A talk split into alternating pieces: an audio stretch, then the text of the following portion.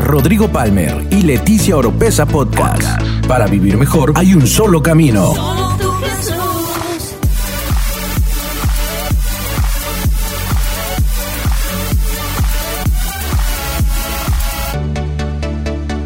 Escucha todas las semanas la clave para tener una mejor vida. Hoy quiero comenzar una nueva colección de enseñanzas que le he titulado Los valores de mi casa. Diga conmigo, los valores de mi casa. Y vamos a hablar de los 10 valores que tenemos en esta casa, en NGI. Y aunque parezca una colección de enseñanzas local, créame que tiene que ver con el cuerpo de Cristo también. Y cada una de ellas podríamos desarrollar una colección solamente de uno de ellos. Sin embargo, los vamos a tocar porque creo que va a edificar ciertas partes de nuestra vida. Y hablar de valores es muy importante en la visión de cualquier lugar, porque son los valores lo que va a hacer que nos unamos. Vamos a tener muchas diferencias, muchas cosas en las cuales no estamos de acuerdo, pero si estamos de acuerdo en nuestros valores, eso es el, el pegamento suficiente para unirnos y poder hacer la visión que Dios nos ha encomendado que hagamos. Y hoy quiero comenzar con el primer valor de la casa y el más importante de todos. Jesús es nuestro mensaje. Dile al que está al lado, Jesús es nuestro mensaje. Dile al del otro lado, Jesús es nuestro mensaje. Ahora dile a tu Padre Celestial, Jesús, tú eres mi mensaje. Y vamos al libro de Juan capítulo 1, vamos a leer del verso 14 al verso 18, Juan capítulo 1, y dice la escritura, y el verbo se hizo hombre y habitó entre nosotros, y hemos contemplado su gloria, la gloria que corresponde al Hijo unigénito del Padre. Y eso es importantísimo, lleno de gracia y de verdad. Juan dio testimonio de él y a voz en cuello proclamó, este es aquel de quien yo decía, el que viene después de mí es superior a mí, porque existía antes que yo. De su plenitud todos hemos recibido gracia sobre gracia. Esto que sí igual es bien importante, pues la ley fue dada por medio de Moisés, mientras que la gracia y la verdad nos han llegado por medio de Jesucristo. Diga conmigo, la ley vino por Moisés. La gracia y la verdad vino por Jesús. Verso 18. A Dios nadie lo ha visto nunca. El Hijo unigénito, que es Dios y que vive en unión íntima con el Padre, nos lo ha dado a conocer. Hoy quiero compartirle acerca de nuestro valor Jesús, nuestro mensaje, pero quiero llevarlo en un énfasis de que Jesús no es complicado. Nuestro mensaje no es complicado. Me acompaña a orar en esta tarde, Señor, te doy gracias por lo que tú ya comenzaste a hacer desde antes que viniéramos a este servicio. Espíritu Santo, te pido que el espíritu de revelación fluya en esta tarde Padre, que la palabra sea sembrada en nuestro corazón y en nuestra mente. Señor, yo te pido que cada palabra, Señor, sea tocada por tu gracia. Señor, dame la habilidad de poder comunicar lo que has puesto en mi corazón. Te pido que me des gracia para con mis hermanos, para lo que tú quieres establecer como este valor aquí en nuestra casa, Señor, sea aquello que nos una. Tú eres nuestro mensaje. Gracias, Jesús por hacer todo lo que has hecho, lo que haces y lo que seguirás haciendo por nuestras vidas. Te agradecemos muchísimo en el nombre de Jesús y todo en EGI dice fuerte. Vamos, todo en EGI dice fuerte. Vamos a dar un aplauso a Jesucristo, nuestro mensaje, el admirable consejero, príncipe de paz. Qué canción tan hermosa la que estaba hace ratito y qué presencia había en adoración, ¿verdad? tremenda, que desde hoy en la mañana hay una unción muy bonita aquí en la casa y creo que se debe que estamos invocando y adorando el nombre de Jesucristo. Mi familia, cuando digo mi familia, hablo de mi esposa y mis dos hijos. En muchas ocasiones hemos tenido que cambiarnos de domicilio. La última vez que nos cambiamos, Pues empezó la mudanza y todo eso y Leti es bien ordenada. Aunque no lo crean, yo soy muy desordenado. Y bueno, empezamos a hacer los cambios y por aquí, y por allá, y que las cajas y esto y el otro y ta, ta, ta. Y obviamente Leti empezó a decir, tú vas a hacer esto, tú vas a hacer aquello y por aquí. Y a mí me tocó la parte más importante de toda la casa, poner la televisión. Porque yo creo que es la parte más importante de toda la casa, ¿va? Entonces obviamente tardé mucho tiempo, hice mis mediciones con flexómetro porque estoy comprometido a la causa. Y empecé a ver que si entraba el reflejo de por aquí, que por allá y todo esto. Y obviamente mi esposa terminó de cambiar la casa, yo seguí en la tele, pero quedó increíble, se los aseguro, quedó increíble. Luego me di cuenta que era un tiempo de tomar un paso de un compromiso más profundo en nuestro núcleo familiar y hacer una inversión que dejara herencia y legado por los años que vendrían. Y fue ese momento donde me di cuenta que era el tiempo de invertir en un sistema surround de sonido para que la televisión se escuchara mejor. Entonces fui a buscar uno que estuviera, como decimos acá en nuestro país, que estuviera chido. ¿verdad? Y dije, wow, este, este es el bueno. Y lo agarré y me fui con la cajona y llegué a la casa emocionadísimo, porque no, aquí voy a sentir que me, Iron Man me está hablando acá cuando yo vea la película. Y abrí la caja y sacó el unicel y los plásticos. Y yo dije, solo conecto ahorita y es más, ahorita me he hecho un maratón de los Marvel o algo así. Pasó media hora, una hora, dos horas, tres horas, seis horas. Y yo me quedé en esa onda que el cable era rojo y blanco, ¿se acuerdan? Lo conectabas y atrás de conectabas y ya sonaba. Ah, no, ahora hay cinco cables o seis cables y son colores rojo, blanco, verde, amarillo, azul, este, HDMI, óptico, este, wash and wear, ri, no sé qué, y parecen lenguas lo de atrás. Y yo lo conectaba y no sonaba, y no sonaba, y no sonaba. Y la verdad es que aunque yo tenía eh, todas las ganas de que funcionara, no funcionó porque se complicó la cosa. Y aprendí algo muy importante, que cuando las cosas se empiezan a complicar, o vamos a ponerlo de esta manera, las complicaciones dan lugar a la apatía. En el momento que me di cuenta que las cosas, aunque tenía la pasión, aunque le estaba poniendo mi tiempo, mi dinero, se empezaron a complicar, dije, nada, ya, por último tuve que contratar a alguien que lo fuera a poner, porque yo no pude. Y de verdad, no crean que soy tan bruto, simplemente que estaba complicadísimo esa onda. Y lo, lo, pusieron y ya, no, sí, y lo pusieron como en una hora. Y dije, ah, bueno, si eso se les paga y tardaron una hora, pues ya, no estaba yo tan mal. Pero me dieron o se me quitó la pasión por seguir porque se complicó la cosa.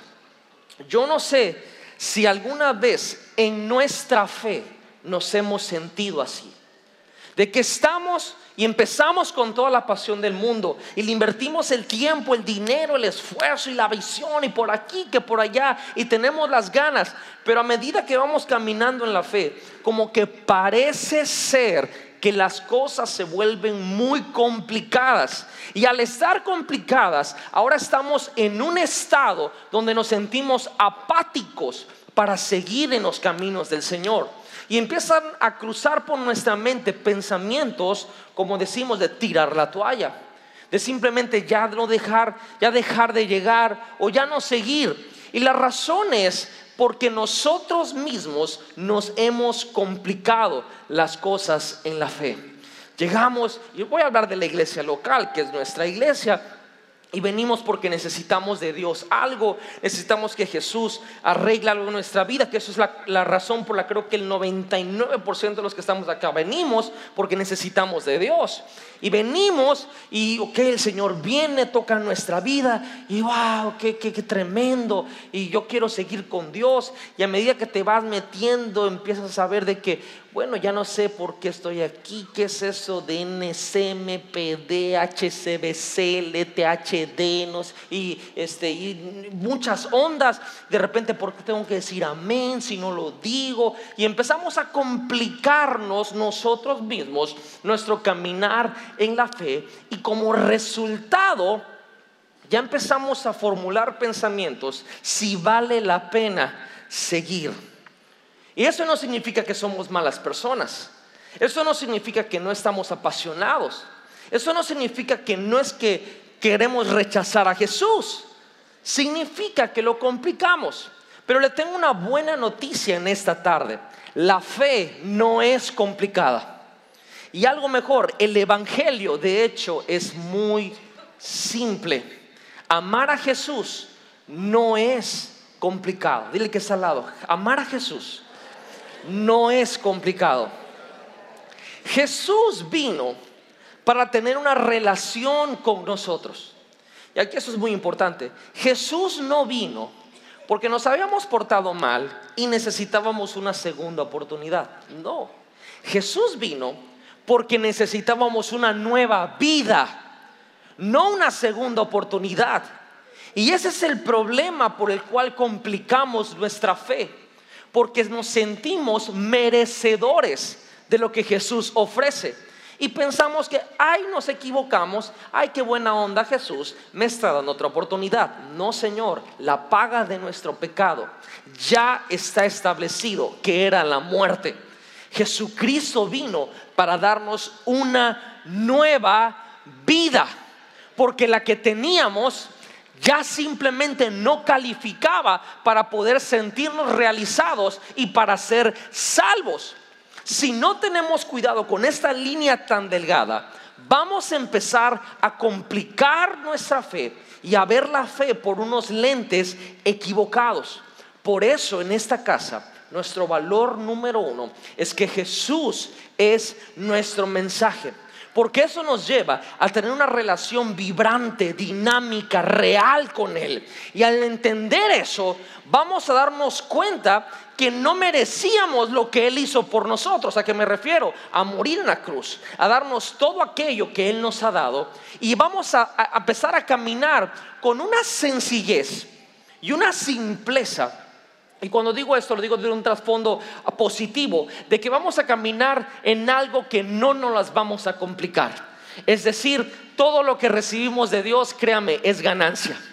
Porque ya Él hizo lo más importante que nosotros necesitábamos, salvar nuestra alma, nuestro espíritu y sanar nuestro cuerpo y todo lo que Él nos ofrece. Al no entender esto, pensamos que venimos a la iglesia y le hacemos un favor a Dios viniendo. Cuando la realidad es que es más, yo mismo, cuando me empezaron a, a compartir el Evangelio, ya de joven, que yo estaba muy rebelde, yo dije, bueno, le voy a dar una oportunidad a Dios. Nosotros no le damos oportunidades a Dios. Dios nos da una vida nueva. No nos merecíamos eso. Y me encanta cómo Pablo lo escribe en 1 Corintios capítulo 2, versos del 1 al 5. Dice la escritura, yo mismo, hermanos, cuando fui a anunciarles el testimonio de Dios, no lo hice con gran elocuencia y sabiduría. Me propuse más bien, estando entre ustedes, no saber de cosa alguna, excepto de Jesucristo y de este crucificado. Es más, me presenté ante ustedes con tanta debilidad que temblaba de miedo. No les hablé ni les prediqué con palabras sabias y elocuentes, sino con demostración del poder del Espíritu, para que la fe de ustedes no dependiera de la sabiduría humana, sino del poder de Dios. Pablo está diciendo algo, quiero que me escuchen claro y fuerte. Yo no vengo a hablarles con cosas elocuentes, con sabiduría humana, solamente les quiero hablar de Jesucristo y este crucificado. Yo no me quiero complicar la vida, quiero que su fe esté establecida en Jesús. Él es mi mensaje, está escribiendo Pablo aquí. Y muchas veces nosotros agarramos la Biblia y empezamos a verla como un montón de cables rojos, verdes, amarillos, verdes, y lo empezamos a complicarnos la existencia nosotros mismos cuando Jesús, el mensaje que Él es, su persona, no es complicado. La meta, hermanos, es que sigamos a Jesús. Lo voy a decir una vez más porque esto, por más sencillo que parezca, es el fundamento de nuestra fe. La meta es que nosotros sigamos a Jesús. Alguien puede inventar una corriente de pensamiento, puede agarrar de un versículo uno y hacer un error doctrinal. Nuestra meta es seguir a Jesús, tener una relación con Jesús. Y esto no es complicado. Eso es el mensaje que nosotros decimos en esta casa. Porque para esta casa Jesús es nuestro fundamento. Y yo sé que esto no suena tan excitante, porque el problema es que nosotros no vemos los fundamentos tan atractivos. De hecho, yo no conozco a la persona que cuando llegas a su casa a visitar y te da el tour de su casa, todo el mundo empieza, ay, bienvenido, pásale, mira, esta es la sala, este es el comedor, la cocina, el patio, mira, este es el cuarto acá, el cuarto acá, y bueno, esta es mi casa. Así la presentamos. Yo no conozco a alguien que diga, te quiero enseñar la parte más poderosa y la parte más gruesa de toda mi casa. Ven, salte, salte. Y nadie te lleva así, dice, más, más atrás, más atrás. ¿Ya lo viste? ¿Y tú qué? El fundamento. Ese fundamento está tremendo. Nadie hace eso porque nadie ni siquiera se acuerda que existe. Cuando usted entra a un lugar, supongamos que entra por acá y se va a tomar una foto de que hay el día del Señor, el domingo, aquí con mis amigos, ¿no? Y se toma el selfie. Yo no, yo no he visto ningún selfie de alguien que venga a la iglesia que se lo tome así, mire, no lo he visto. Aquí con el fundamento. No lo he visto. Y déjame decirle algo, en reglas de construcción, si el techo está roto, te dice, oye, hay que, hay que componer el techo. Si una pared o una ventana está rota, te dice, oye, ¿sabes qué? Hay que componer eso lo más rápido posible. Pero si hay una grieta en el fundamento, te clausuran la obra. Porque eso es lo más importante. El fundamento lo sostiene todo. Nosotros nos beneficiamos de la obra pero no valoramos el fundamento. Pablo está diciendo, para mí lo más importante, mi mensaje es Jesús, porque ese Jesús lo sostiene todo. Lo que me quieras hablar de la Biblia se sostiene en Jesús. Él es mi roca fuerte, Él es en donde yo estoy fundamentado. Y en esta casa, nuestro mensaje, ¿sabe cuál es? Jesús. No es otro, es Jesús. No es una rama de la Biblia, no, es Jesús. Y por eso, hoy en día, conozco personas que su caminar con Dios se lo han complicado mucho. Pablo está diciendo prácticamente, hey, NGI, eh, tu estructura, increíble, tu alabanza, talentosa, tus redes sociales, uy, qué bárbaro, creativas, tu gente, lindísima. Pero lo más importante de todo eso es sobre qué estás fundamentado. Y nuestro fundamento en esta casa es Jesucristo. Vamos, y se lo va a dar desde lo fuerte al que es digno. Si quieres la unción, es con Jesús. Si quieres al Espíritu Santo, tiene que ver con Jesús. Si quieres el poder sobrenatural, tiene que ver con Jesús. Si quieres la ayuda social, tiene que ver con Jesús. Si quieres lo que quieras ver, Jesús lo es todo. Jesús lo es todo, no es complicado. Cuando te sientas perdido, cuando sientes que se te está complicando tu caminar de fe, regresa al fundamento, regresa a Jesús y te aseguro que el que está, el que tiene los pies sobre la roca, nada lo va a derribar. Es Jesús nuestro mensaje. Ahora me encanta ese versículo que les voy a leer. Ah, actualmente es mi versículo favorito de la Biblia, Colosenses capítulo 1, versos del 26 al 29. Dice la escritura, se lo voy a leer de la versión El mensaje The Message. Dice lo siguiente, este misterio se ha mantenido en la oscuridad durante mucho tiempo, pero ahora está afuera y abierto. Dios quería que todos, no solo los judíos, que conocieran este rico y glorioso secreto por dentro y por fuera. Independientemente de su trasfondo, independientemente de su posición religiosa, el misterio en pocas palabras es solo esto. Ese es el misterio, mire. Cristo está en ti. Suena muy sencillo, ¿verdad?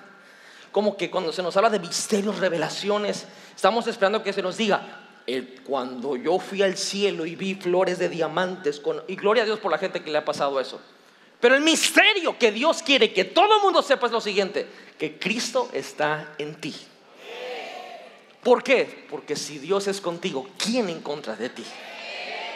Si Jesús está en ti, ¿cómo es posible que algo malo te puede pasar? Cristo está en ti. Así que por lo tanto usted puede mirar adelante a compartir en la gloria de Dios esto. Es así de simple. Dile que está al lado, así de simple. Este es, verso 28, esta es la sustancia de nuestro mensaje. Predicamos a Cristo, advirtiendo a la gente que no añada al mensaje enseñamos en un espíritu de profundo sentido común. ¿Para qué? Para que podamos traer a cada persona a la madurez. Ser maduro es ser Cristo básico. No más, no menos. Por eso estoy trabajando tan duro día tras día, año tras año, haciendo mi mejor esfuerzo con la energía que Dios tan generosamente me da. Quiere decir, una vez una hermana, ahora tiene mucho, eh, de hecho un domingo, el domingo pasado, me dijo lo siguiente, ay pastor, extraño cuando predicaba con revelación. Dije, ah, bueno, gloria a Dios, también, buenísimo.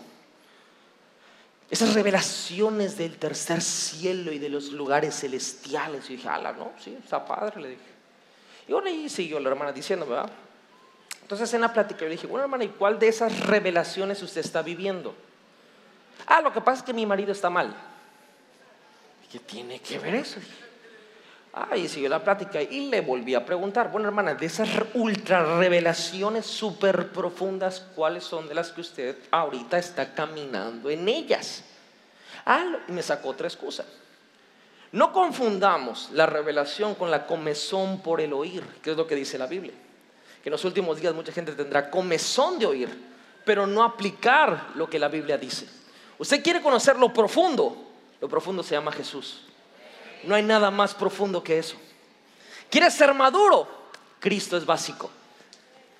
Jesús es el que nos lleva a la madurez. Es más, la Biblia dice en Efesios que estamos trabajando para llevar a la madurez a los santos, a llevaros a la estatura del varón perfecto. ¿Quién será el varón perfecto? ¿Quién?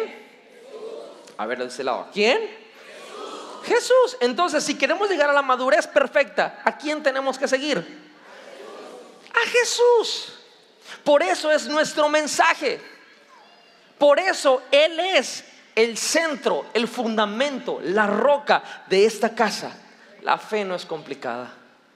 Seguir a Jesús no es complicado. Nosotros nos lo complicamos. Y eso me lleva a mi segundo punto que las complicaciones no solamente llevan a la apatía, sino también a la confusión. A la confusión, porque nuestro trabajo, todos los líderes, ¿cuántos líderes de casa de paz, de grupo, cuántos mentores, gente que da y sirve en los encuentros, cuánta gente hay aquí en ese servicio?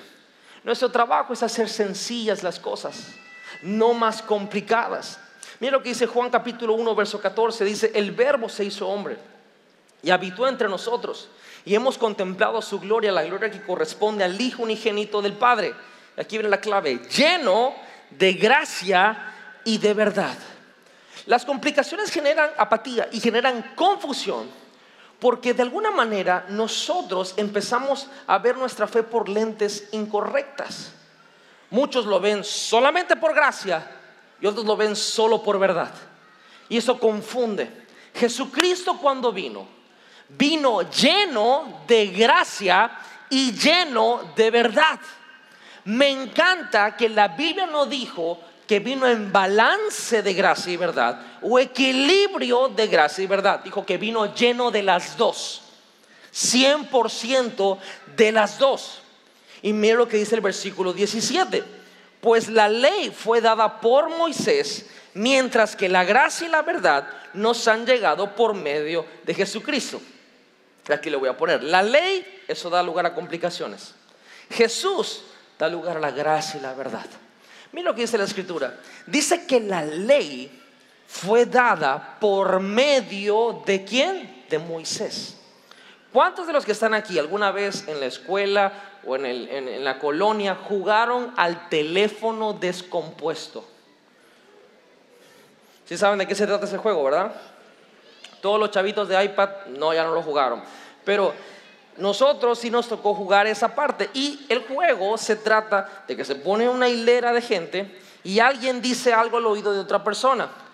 Lo más común es que cuando termina, supongamos que alguien empieza y dice, Jesús es nuestro mensaje, los métodos y las estrategias van y vienen, pero la visión es la misma. Y cuando termina acá, dice, Jesús es uno de nuestros mensajes, las estrategias son iguales siempre, pero la visión cambia todos los días.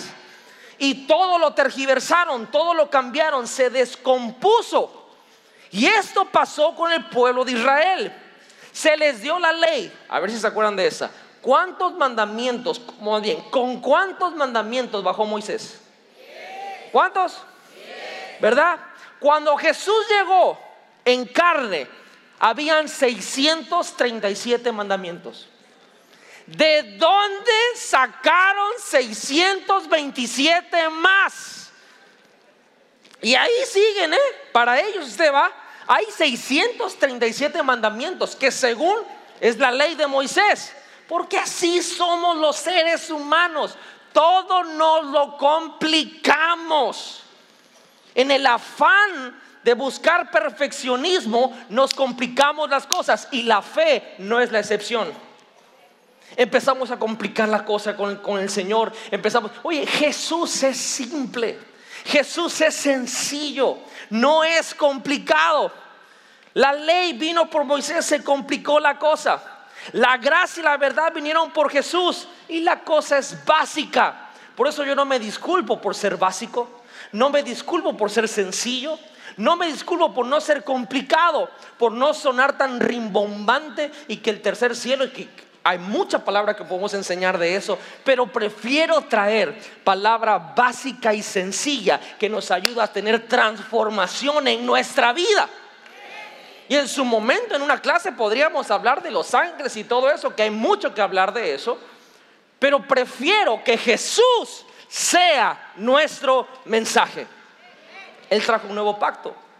Y hay algo muy importante que, que es una realidad. La verdad sin amor es muy dura, muy fuerte, muy fuerte. Pero el amor sin verdad es muy suave. Y quiero que llevar con esto. Las complicaciones dan lugar a la apatía. Las complicaciones dan lugar a la confusión. Pero Jesús vino lleno de gracia y de verdad. Y quiero desmenuzar esos dos conceptos de gracia y de verdad. Diga conmigo, gracia. Más fuerte, gracia. ¿Qué es la gracia? Porque hoy en día, aún en el ámbito cristiano, ya prácticamente decir esa palabra inmediatamente parece que te ponen en una categoría de cristiano light y de cristiano hasta en falsa doctrina. La gracia no tiene la culpa que alguno agarró una onda y la cambió y la distorsionó. La gracia es el regalo o el favor inmerecido que Dios nos da. Es decir, si creemos que merecemos algo de Dios, eso no es gracia. Porque la gracia es un favor inmerecido. No hay nada que nosotros podamos hacer para merecer la gracia de Dios. Simplemente Jesús nos amó. Eso es difícil aceptarlo, déjeme, por, por lo menos para mí fue difícil. Jesús nos amó y no hemos hecho nada para merecer lo que recibimos de Él. Es simplemente gracia. Por eso la escritura dice en Efesios 2, por gracia sois salvos, por medio de la fe. Ahora, una pregunta. ¿Alguno de ustedes ha recibido alguna vez en su vida algo que no se merecía y que era bueno? ¿De casualidad alguien? Ahora, ¿has recibido algo que no merecías, que da la casualidad que era lo que necesitabas? ¿Cómo se siente eso? ¿Cómo responde alguien que recibe algo que no merecía? responde con gratitud. De hecho, el otro día eh, lo dije en el primer servicio también, eh, una persona me dijo, ay, estoy muy feliz, es más, me estoy arreglando. ¿Por qué? Porque me gané un giveaway. ¿Saben lo que es un giveaway? Ok, para todos los del Facebook, ahí va. Las redes sociales, hay cuentas que para obtener más seguidores y más esas ondas regalan cosas. Regalan que sea un iPhone, que un tinte, un corte. Y, ¿Qué más regalan? Boletos. ¿Qué más regalan? Maquillaje. Y regalan cosas así, ¿no? Se llaman giveaways. O sea, que give de dar away, que lo sueltan al güey. O sea, giveaway. Entonces, no estoy feliz, es más, me estoy arreglando porque nunca me he sacado un giveaway y este giveaway está grandote y lo voy a recibir. Y dije, sobres, disfrútalo. Qué padre, qué padre que te sacaste un giveaway. Ahora, por lo general esa gente dice, dale like, comenta, suscríbete, sigue a 20 mil cuentas, este, no sé qué, para que entres en el sorteo del giveaway y a ver si te lo sacas. Hay un giveaway que Dios te ha dado que se llama la salvación. Y no hiciste nada para ganártelo. Y tú no es que saliste sorteado. Él personalmente te escogió. Eso se llama gracia. Gracia. No lo merecíamos. No hicimos nada para ganarlo. No tuvimos que darle like ni seguir a 20 cuentas. Dios dijo, está descalificadísimo su pecado se merece la muerte. Pero yo decido regalarle algo que nunca va a poder pagar, que nunca va a poder tener. Eso se llama gracia. La gracia produce gratitud. La gracia produce felicidad.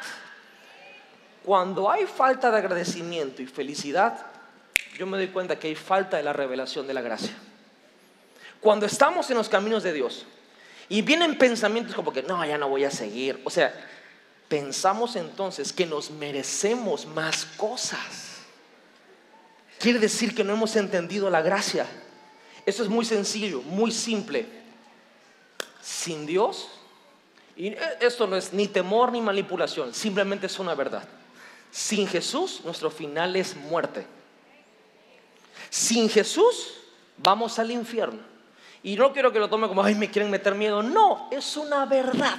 Así de sencillo. Pero Dios en su amor dijo, yo les quiero regalar la salvación.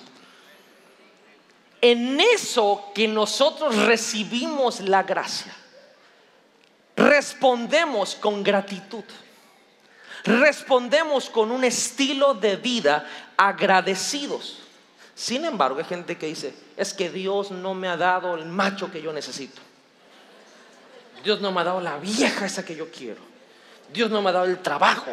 Dios no me ha dado el coche. Dios no me ha dado, o sea, porque Dios no te ha dado algo que tú crees que te mereces, lo vas a dejar de seguir, te la estás complicando. Totalmente. Estás hablando con cables rojos, verdes, amarillos. Brother, nos merecemos la muerte. Es así de sencillo.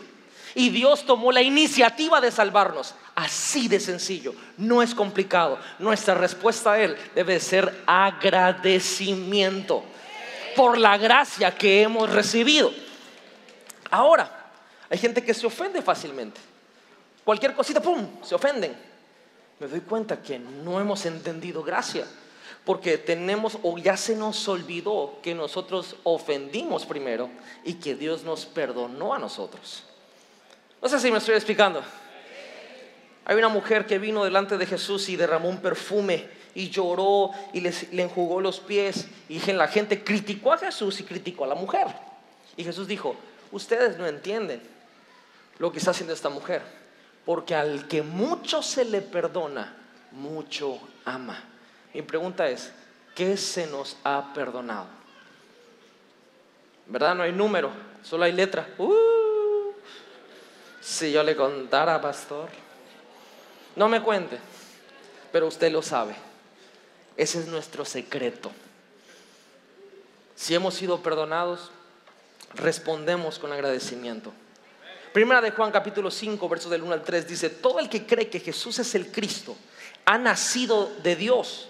Y todo el que ama al Padre ama también a sus hijos.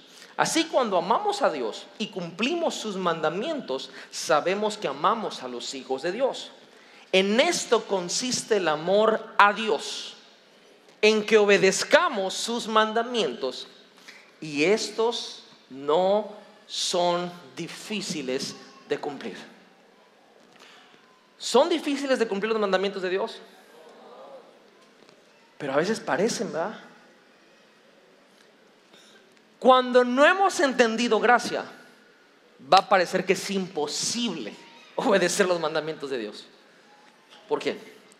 Por aquí quiero traer el balance en el mensaje. Yo sé que mucha gente quizá está diciendo, ay, el pastor ya está hablando de que todo es fácil, todo es light. Ah, aguánteme tantito, que me quedan 10 minutos. Primera Timoteo,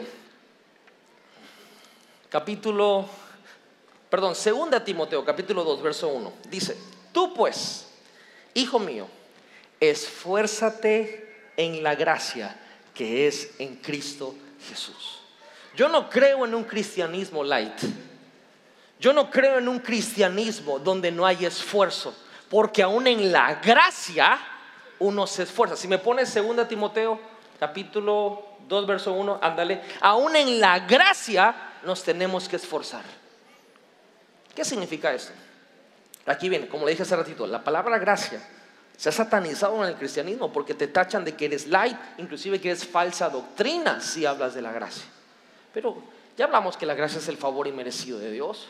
Pero quiero decirles, sin gracia no se puede cumplir los mandamientos de Dios. Es imposible. Y la gracia, de hecho, trae un estándar más alto que la ley. La ley dice lo siguiente, oíste que fue dicho ojo por ojo, diente por diente. Pero yo les digo, dijo Jesús, cualquiera que le diga tonto a su hermano es culpable del infierno. Oye, espérate, la ley me dice que si me sacan un ojo, yo le puedo sacar un ojo. Y estamos tablas. Que si me tumban un diente, pues yo le tumbo un diente también. Y estamos bien. Jesús dijo, con que tú le digas tonto, ya eres culpable de irte al infierno oye Señor, no me ames tanto, ya me la pusiste más difícil. Hace ratito era parejo, todos coludos, todos rabones. Ahora resulta que si le digo tonto, yo soy el culpable de infierno. Jesús dice, sí, esa es mi gracia. No entiendo esa gracia, esfuérzate en ella. ¿Por qué? Porque la gracia es el poder sobrenatural de Dios para hacer y hacer lo que en nuestras fuerzas no podemos ser ni hacer. Cuando venimos a Jesús, había personas que odiábamos y les deseábamos la muerte. ¿Qué pasó cuando recibimos la gracia? Sobrenaturalmente pudimos perdonar.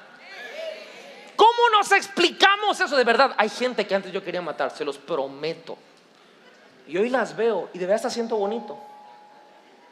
Yo dije, ala, ¿quién diría que te hubiera hecho cosas. Pero de hasta, hasta me da gusto verlos. ¡Hala, qué buena onda! Gracias. ¿Cómo te explicas que pudiste llevarte con tu suegra? Gracias. ¿Verdad? ¿Cómo te explicas que pudo, pudieron sanar heridas en tu corazón que tú hiciste pactos internos que jamás ibas a olvidar lo que te hicieron? De repente ahora hasta los ves y les predicas. ¿Sabes cómo se llama eso? Gracia. Es un estándar mucho más alto, pero es un poder que la ley no tiene.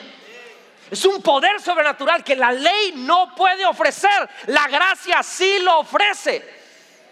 Esto no es, no, es, que sea un caminar en el parque, simplemente no es complicado. Es sencillo, es básico. Es un estándar mucho más alto, mucho más alto.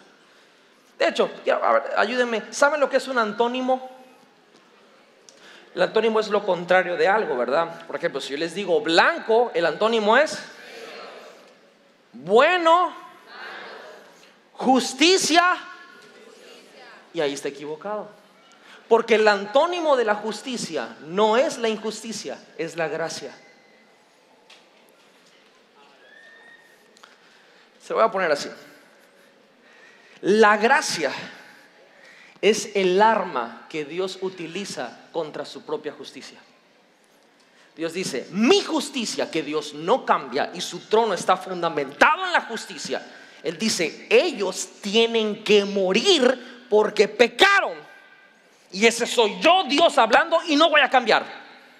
Y como no puedo cambiar, entonces saco la gracia. Porque con la gracia, ahora yo ya no los veo a ellos, veo a Jesús a través de ellos.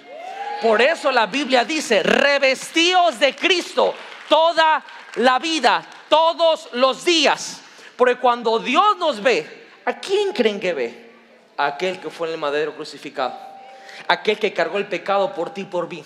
Aquel que pagó el precio por ti y por mí. Esa gracia es la que Jesús mismo dijo, venid a mí, todos los que estén cargados y cansados, que yo los voy a hacer y te dejó así. No, dijo, y te voy a poner sobre ti mi yugo y mi carga. Pero no te preocupes, es fácil y...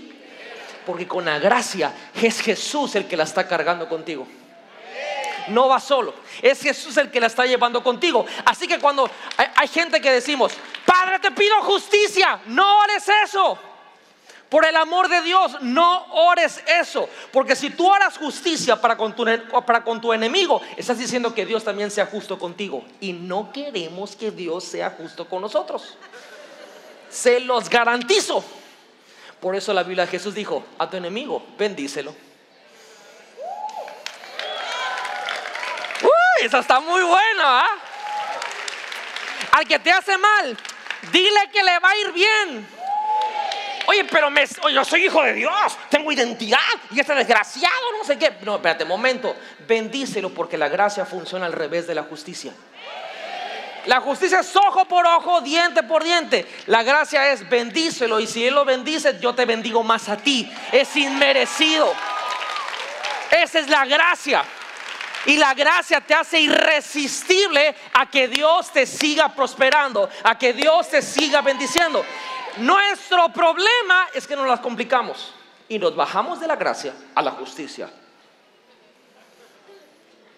Por eso la Biblia dice, no hay justo ni aún, porque todos están bajo la gracia.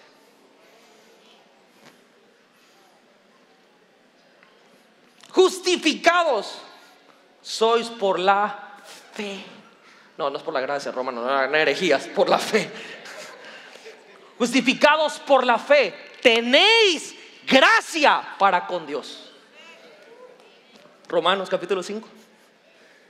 Entonces, Jesús vino para ser no complicado, vino lleno de gracia. Y entro a mi punto número 4, vino lleno de verdad. Diga conmigo, verdad. Ahora dígalo como New York, verdad.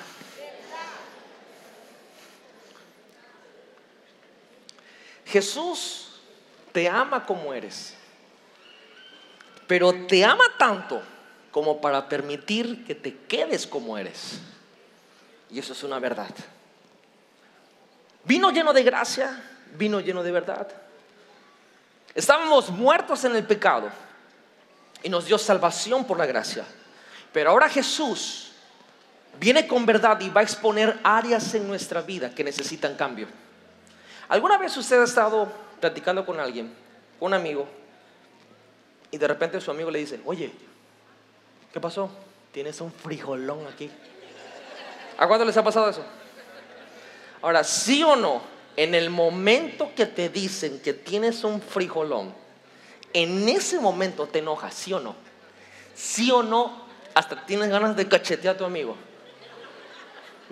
Pero en ese momento también, es cuestión de segundos te enojas, pero te volteas. Y dices así. Y le preguntas con el que te enojaste, ya, lo, ya, ya, me lo quité. Y te dice, no, tienes otro acá. ¡Ah! Acá. Y es aquí, aquí, aquí, ya te hacen así. En ese momento te dio coraje.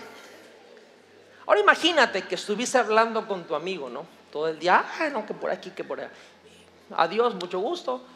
Llegas a tu casa y te ves y dos cilantros. Y tú dices, oye, ¿qué clase de amigo tengo? Que me dejó todo el día con dos cilantros y no me dijo nada.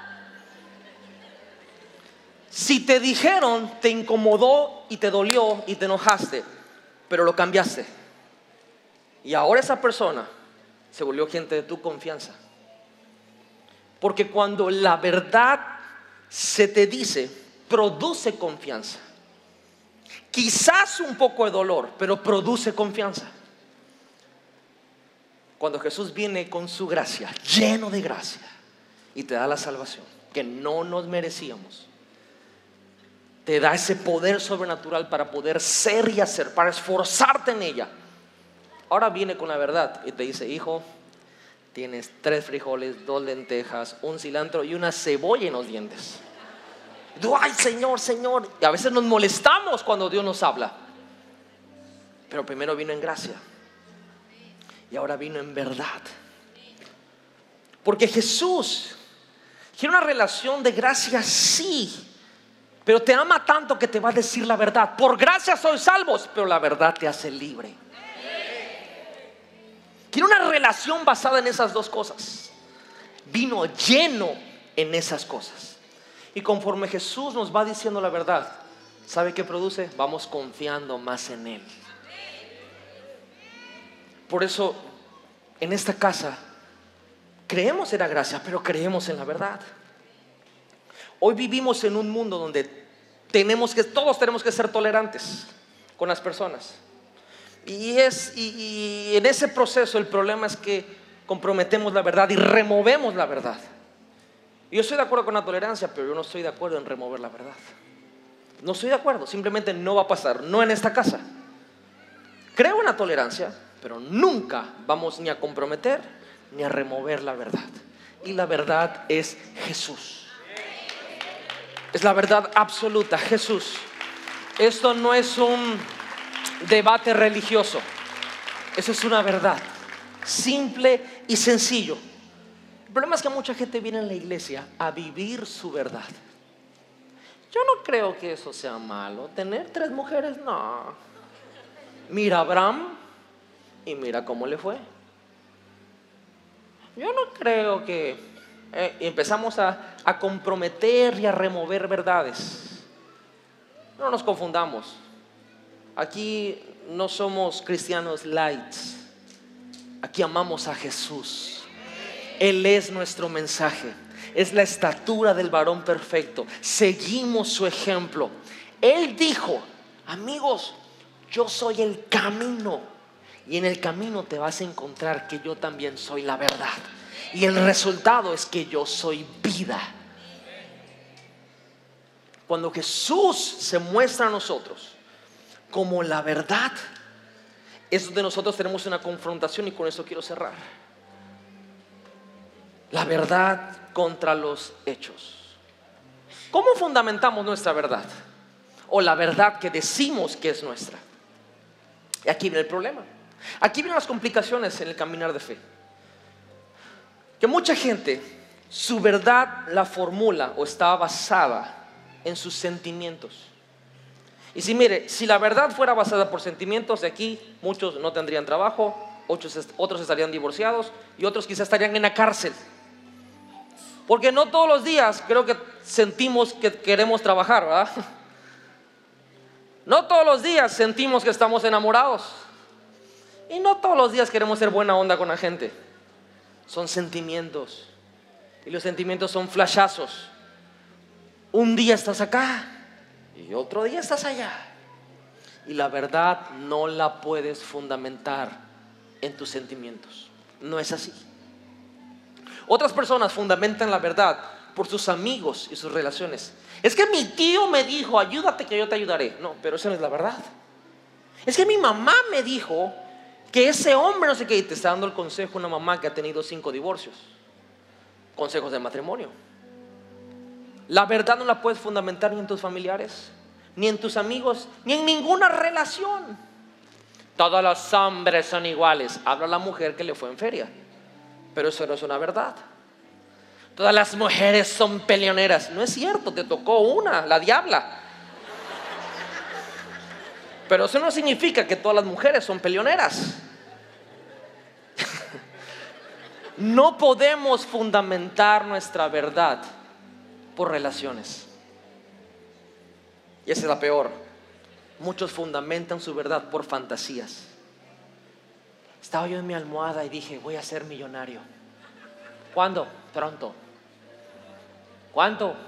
Llamero. Aquí sigo en la almohada. Cuando trabajes, te lo comenzaré a creer.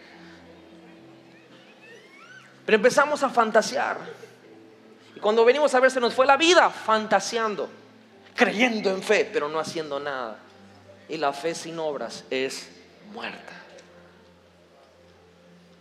Y el problema es que pensamos que es nuestra verdad. Por eso Jesús no se complica y dice, eh, ni sentimientos, ni relaciones, ni fantasías. Yo soy la verdad. Yo soy la verdad. ¿Y por, por qué le digo esto que la verdad versus los hechos? Porque la fe, nuestra fe, solo descansa en una verdad. Quiere decir que hasta que no conocemos algo de Dios, no podemos creer en ello. Hasta que yo me entere que Jesús es mi sanador, yo pude creer por mi sanidad. Hasta que yo me enteré que Jesús es mi proveedor, pude creer por mi prosperidad. Hasta que, hasta que me enteré y escuché que Jesús es el que me reconcilia con Dios y con los demás, se restauró mi matrimonio. Y hay personas que en esta tarde vienen con enfermedades, vienen con matrimonios diciendo, mañana firmo el divorcio. Vengo con pensamientos de depresión. Decimos, es un hecho, pastor, es muy un hecho, es una realidad. Sí, tienes razón, es un hecho. No, eso no te lo voy a debatir. Tienes razón, es un hecho. Pero los hechos cambian. Es un hecho que ahorita está el sol. Pero hablemos a las 8 y ese hecho va a cambiar. Es un hecho que cuando estaba chiquito estaba delgado. Pero miremosnos ahora. Es un hecho que te diagnosticaron una enfermedad. Pero es la verdad que Jesús es mi sanador. Es muy, muy diferente los hechos a la verdad. ¿Por qué? Porque los hechos cambian. La verdad no cambia. La verdad permanece para siempre. Jesús es la verdad. Jesús es nuestro mensaje. No es complicado, amigos. Esto no es complicado. Si Él es mi verdad, lo que me digan las noticias, lo que me diga el YouTube, lo que me diga el noticiero, lo que me diga el doctor, no estoy. Gloria a Dios por los noticieros, gloria a Dios por los doctores, gloria a Dios por los diagnósticos, gloria a Dios por eso. Pero esos son hechos que cambian. Mi Jesús no cambia, es el mismo de ayer, hoy y por siempre. Él es el alfa y el omega, el primero y el último, el que fue, el que es, el que será, el que todas las cosas por Él fueron hechas y nada de lo que existe no existiría si no fuera por Él. Él es nuestro mensaje, Él es mi verdad y vino con gracia, con algo inmerecido, pero con una verdad suficiente para transformarme. Y me encanta el orden, gracia y verdad. Me encanta que primero viene con algo que no nos merecíamos y con el poder liberador para transformarnos. Por eso en esta tarde, este es nuestro valor número uno en esta casa. Jesús, Él es nuestro mensaje. De ahí sale todo. De ahí sale la intercesión, de ahí sale la alabanza, de ahí sale la liberación, de ahí sale la prosperidad, de ahí sale la sabiduría, de ahí sale todo lo que usted quiera saber. La profundidad más amplia está en Jesús, la altura más amplia está en Jesús, la anchura más amplia está en Jesús. Él es nuestro mensaje, no es complicado. Por lo menos en esta casa no es complicado. Y hoy hay gente que vino aquí con hechos Pastor, he orado por mi hermano, he por mi hermana y no quiere nada con Dios. No quiere nada con Dios, está cerrado. Es un hecho. Pero te digo algo, Él es la verdad. Jesús es la verdad. Y si la verdad te dice, cree en el Señor Jesucristo y serás salvo tú y toda tu casa, yo no le creo al hecho, le creo a la verdad que es Jesús. Si Él dijo, por mis llagas, tú eres sano, no le creo al hecho del diagnóstico, le creo al poder sobrenatural, sanador de mi Jesús, de mi Jesús. Vamos iglesia, ponte de pie. Algo va a pasar en esta tarde. El Espíritu Santo está en este lugar. Levanta tus manos y comienza a adorarle. Métele, papá, métele.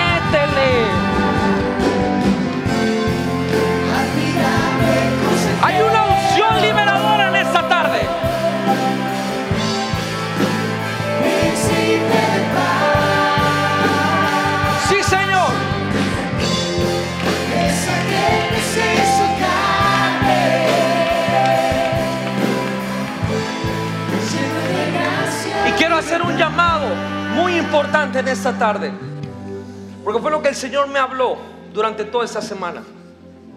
Hay gente aquí que necesita fuerzas nuevas. Hay gente aquí que se siente que su vida espiritual es cables rojos, verdes, amarillos, morados. Hay gente que tiene ganas de tirar la toalla, de no seguir adelante. Hay gente que un hecho en tu vida, que no lo estoy negando, es un hecho, te está paralizando. Pero aquí está Jesús, lleno de gracia y lleno de verdad.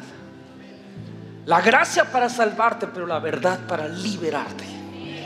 Y si tú en esta tarde dices, pastor, yo necesito fuerzas nuevas, yo necesito a Jesús que haga la obra que Él sabe hacer, lleno de gracia y de verdad, sal de tu asiento y corre porque hay una unción poderosa en esta tarde.